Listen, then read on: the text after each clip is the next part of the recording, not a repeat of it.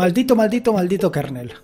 Lo cierto es que tengo que empezar así, a las bravas, como, como elefante en cacharrería. Y es que la semana pasada, aunque no te comenté nada, lo cierto es que me vino justo grabar los dos episodios del podcast, los dos episodios de la semana pasada. Y me vino justo grabarlos por la sencilla razón de que tuve que reinstalar Ubuntu, algo que no me sucedía desde hace años. Vaya, hace años que vengo reinstalando Ubuntu cada vez que sale una nueva versión que quiero instalar. Pero lo cierto es que no tenía que reinstalarlo em, de manera forzada. Pero la semana pasada, eh, lo cierto es que me quedé sin una pantalla y sin wifi. Algo terrible. Y evidentemente, vaya, sin una pantalla puedo grabar un podcast. Sin wifi puedo grabar un podcast. Pero lo que no puedo hacer bajo ningún concepto es subirlo a la plataforma en la que están hospedados los podcasts. Así que tuve que, pues eso, como te digo, reinstalar Ubuntu. Y no lo tuve que reinstalar una vez, ni dos, ni tres. Lo tuve que reinstalar hasta cuatro veces. Ahora, lo tuve que reinstalar hasta cuatro veces, más que nada porque soy un zoquete. Sí, con todas las letras, zoquete. Zoquete porque lo reinstalé por, básicamente porque no leí qué es lo que estaba sucediendo. No me preocupé en averiguar exactamente cuál era el problema por el que tenía que reinstalar Ubuntu. Cuál era el problema que me había dejado sin wifi y sin una pantalla.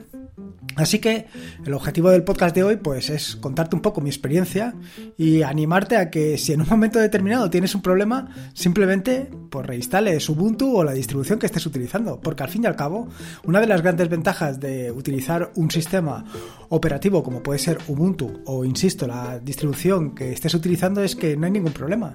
Simplemente pues reinstalas y punto.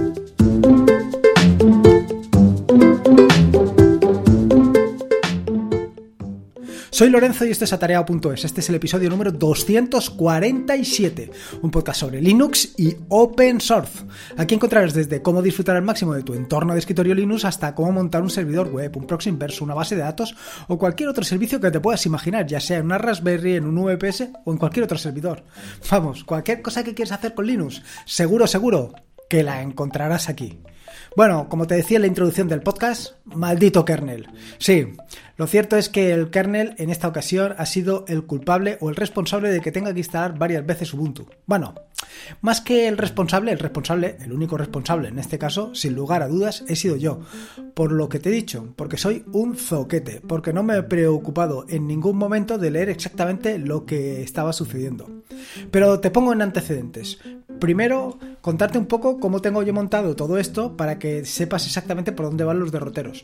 Por otro lado, también te quiero contar qué es lo que estoy haciendo o qué es lo que estaba haciendo en todo este momento para que me llevara a pensar que mm, había otro problema que no tuviera nada que ver con el kernel. Y luego, pues nada, pues contarte eh, aventuras y desventuras, el desenlace final y qué es lo que básicamente tenemos que hacer para evitar meternos en estos fregados completamente absurdos. Por empezar, lo primero y principal, contarte un poco cómo tengo montado mi equipo de trabajo, aunque creo que en alguna ocasión ya lo he comentado, pero vaya, viene al pelo ahora contarlo para que sepas exactamente por qué y cómo ha sucedido todo esto. Em, actualmente tengo un... Eh, ahora no me sale, una dock station eh, para llevar dos pantallas externas realmente necesitaría, eh, o sea, solamente puedo conectar una pantalla externa a mi portátil, que solamente tiene una salida, un DisplayPort para una pantalla. Pero lo cierto es que actualmente estoy trabajando con tres pantallas.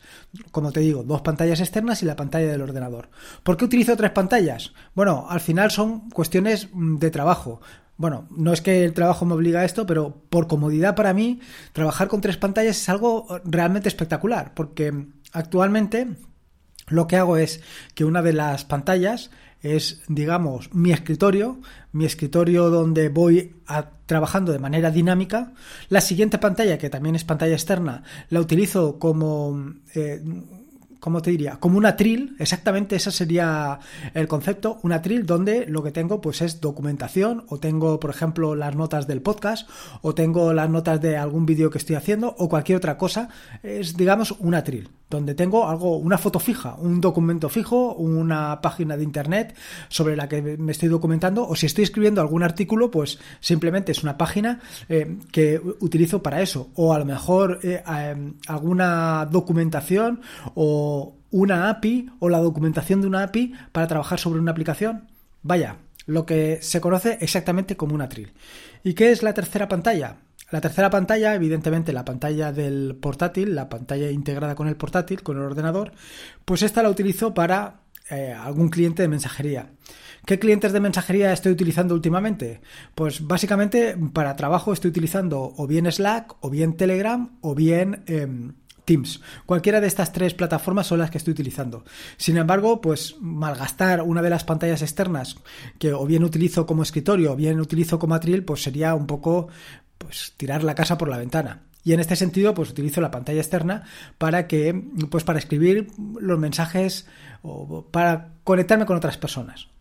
Eh, evidentemente, si en un momento determinado una de estas aplicaciones, una de estos clientes de mensajería pasan a ser eh, principales porque estoy trabajando o porque estoy hablando con alguien más intensamente, entonces lo paso directamente a la primera de las pantallas externas. Pero en general simplemente lo tengo en, el, portátil. Bueno, como te digo, estas tres pantallas pues dependen un poco de la Dock Station, que es la que, eh, la que le da servicio a una de las pantallas.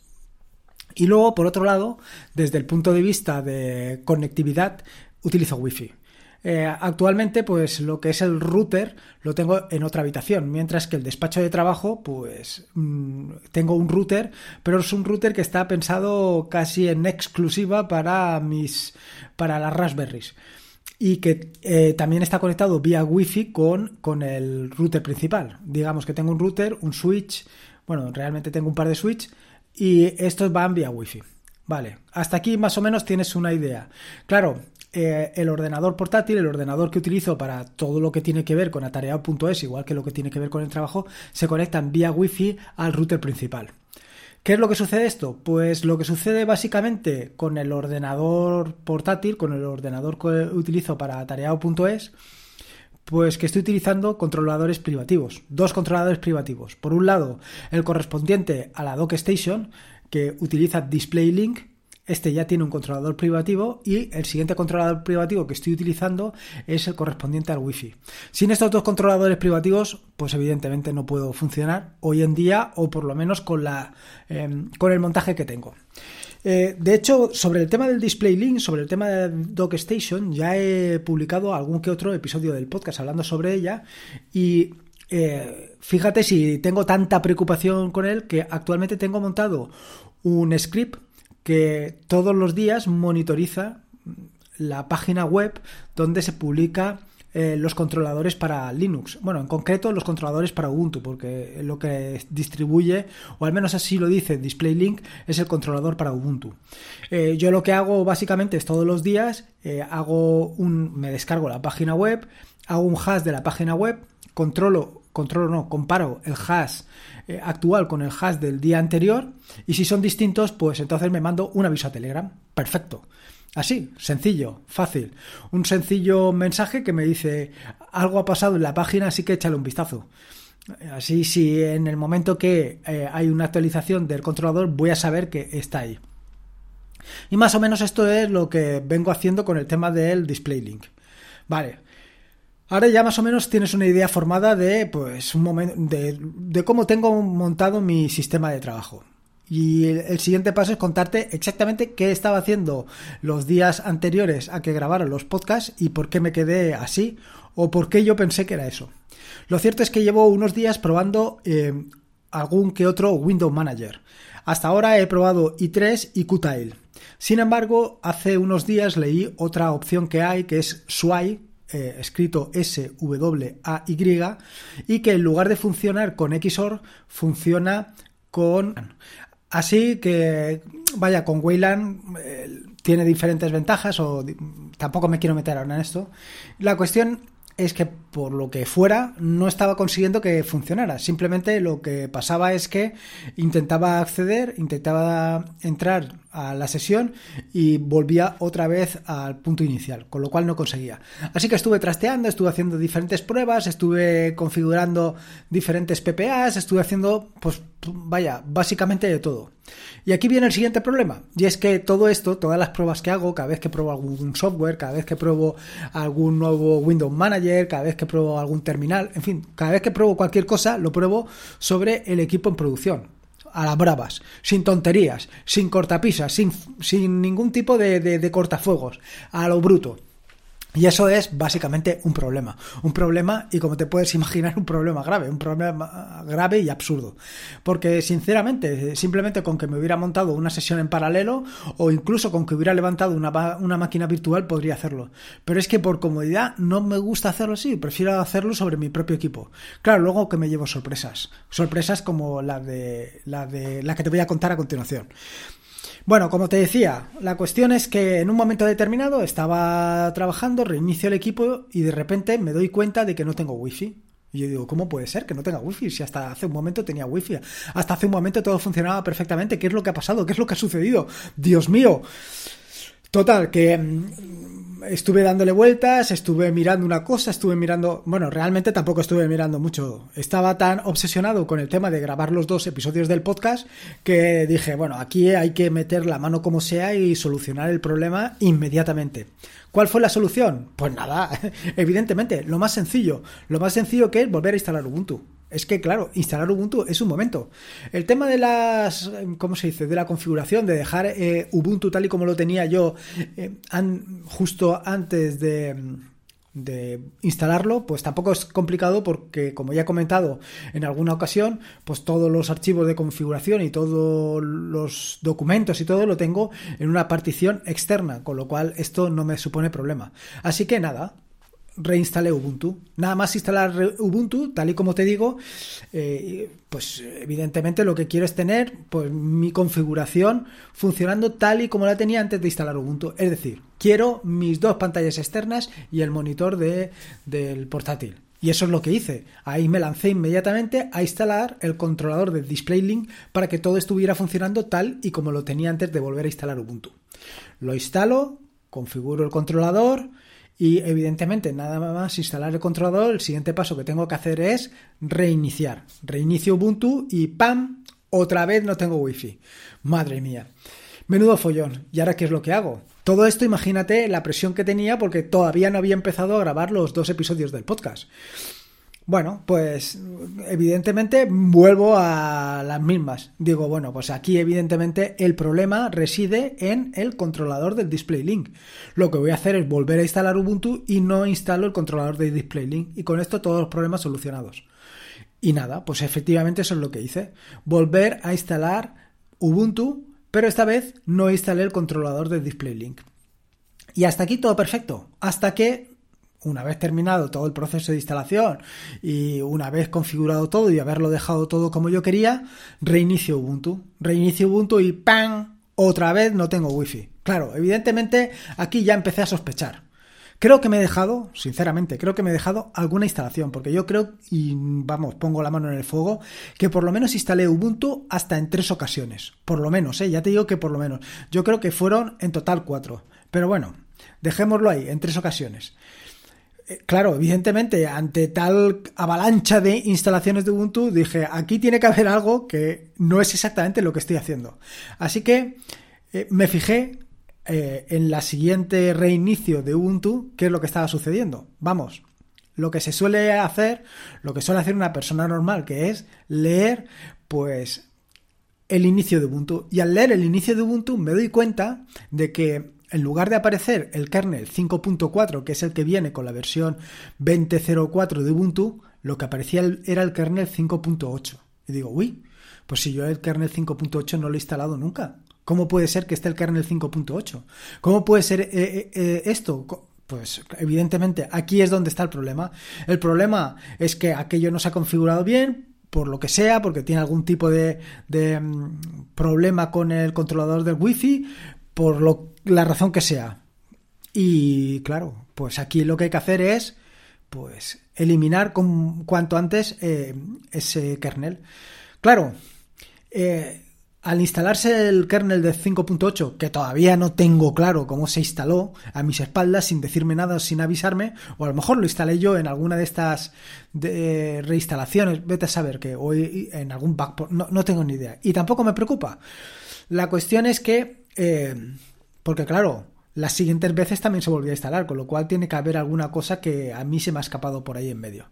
Bueno, sea como fuere, la decisión fue cepillarme el kernel 5.8 para continuar trabajando con normalidad y efectivamente grabar los dos episodios del podcast y subir por lo menos uno de ellos a la plataforma para que al día siguiente lo pudieras escuchar tú.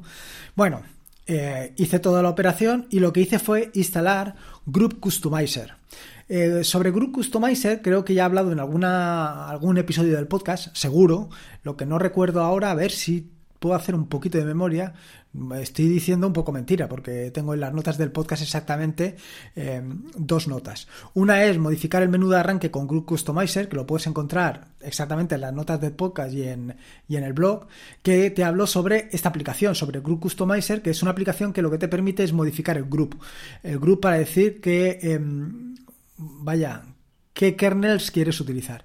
Y también te hablé sobre todo esto del menú de arranque y el último kernel de Linux en el episodio 111 del podcast, hace ya más de 130 episodios. Bueno, la cuestión es que eh, como esto del kernel 5.8 mm, estaba ahí, pero también tenía el kernel anterior, el 5.4, pues simplemente era volver al kernel anterior, volver al kernel anterior y instalar tanto el controlador del wifi como el controlador del display link y con estas dos cosas ya lo tenía solucionado. Y básicamente fue lo que hice. Me metí en Customizer y eh, probablemente ahora te estés preguntando, ¿y cómo entraste en Group Customizer? Bueno, pues en una segunda partición de mi equipo tengo instalado Kubuntu, porque estaba trasteando con él, estaba haciendo algunas pruebas, pues nada, entré en, Kubuntu y desde ahí estuve trasteando y estuve modificando algunas cositas. Con Group Customizer al final lo que hice fue editar el archivo, eh, vaya, editar el group básicamente y quitar el arranque desde el 5.8 para que arranque con el 5.4 y además renombrar para que se vea claramente cuál es eh, el arranque con 5.4 que es Ubuntu y el arranque con Kubuntu que le puse de nombre Kubuntu para no liarme porque claro ahí cada vez que se hace alguna actualización todo eso lo, modifica eh, las actualizaciones y te pone el nombre de la versión en el caso de Ubuntu y Kubuntu, da la casualidad que te pone Ubuntu, no te pone claramente que es Ubuntu, con lo cual es un follón. Pero vaya, la solución fue sencilla. La solución fue em, editar el group con Group Customizer y con esto solucionado. Quité la parte que no me interesaba y ahora está todo funcionando perfectamente. Y todo gracias a que en la cuarta instalación conseguí centrarme y leer exactamente qué es lo que me estaba apareciendo en el grupo. Si esto mismo lo hubiera hecho varias eh, instalaciones antes, pues no habría tenido el problema. Así que, conclusión. Primera conclusión que he sacado, vaya, y que la tenía muy clara. La primera conclusión es que siempre hay que tener un kernel instalado en tu equipo y que te funcione siempre hay que tener un kernel instalado. De manera que si en un momento determinado, porque eres un ansia, porque te puede el ansia viva, porque necesitas eh, probar el último kernel, el kernel más novedoso, el, el kernel más molón, si lo quieres probar y no te funciona, como me pasó a mí, pues puedes echar marcha atrás y utilizar ese kernel, ese kernel salvavidas que siempre te ha funcionado. Así que ese es el primer consejo que te doy. El segundo consejo que te doy, fundamental, todas las pruebas hazlas en otra partición, hazla en otra instalación puedes tener dos particiones o tres particiones o cuatro particiones y en cada una de las particiones simplemente lo que tienes que hacer es eh, pues tener lo que tú quieras. Pero tenerlo por separado es fundamental porque si no de nuevo te vas a encontrar en otro fregado como el que me he encontrado yo. Y la siguiente eh, o el siguiente consejo la siguiente inspiración que te puedo dar es que simplemente no tengas miedo a reinstalar tu distribución una, dos o tres veces. No tengas miedo no solamente a reinstalar, no tengas miedo a probar, a probar las cosas. O sea, una de las grandes ventajas que tienes en el momento que te metes en esto de Linux es que puedes romperlo puedes romperlo todas las veces que quieras. Simplemente tienes que tener un poco de precaución de tener todos tus archivos pues o guardados en otra partición como lo tengo yo o incluso mediante backups, tal y como te conté en un episodio del podcast en el que te estuve hablando sobre el tema de los backups. Con esto, pues ya lo tienes solucionado. Así que no te tengas miedo por probar y romper, probar y romper, porque desde luego la mejor manera o la mejor forma de aprender es probando y rompiendo. Cuando rompes algo y lo arreglas es cuando más aprendes. Y vaya, en este caso, pues fíjate la experiencia absurda con la que me he encontrado. Eh, he aprendido que lo que tengo que hacer es leer. Así que nada. Bueno, pues esto es lo que te quería contar, esta experiencia que te quería contar, simplemente. Así que espero que te haya gustado este nuevo episodio del podcast y si puedes te agradecería una valoración, ya sea en iVoox o en Apple Podcast, simplemente para dar a conocer este proyecto, para dar a conocer a tareao.es y todo lo que hay detrás de él, todos los eh, tutoriales, aplicaciones, en fin, todo lo que hay detrás. Recordarte que este es un podcast de la red de podcast, de la maravillosa, fantástica y estupenda red de podcast de sospechosos habituales, donde puedes encontrar fantásticos y maravillosos podcasts. Te puedes suscribir a la red de podcast de sospechosos habituales en fitpress.me barra sospechosos habituales. Por cierto, recordarte que eh, puedes encontrar las notas del podcast en atareado.es barra podcast barra 247. Y por último, y para no marearte más, como te digo siempre, recuerda que la vida son dos días y uno ya ha pasado. Así que disfruta como si no hubiera mañana y si puede ser con Linux y con el kernel que tú quieras, mejor que mejor. Un saludo y nos escuchamos el próximo jueves.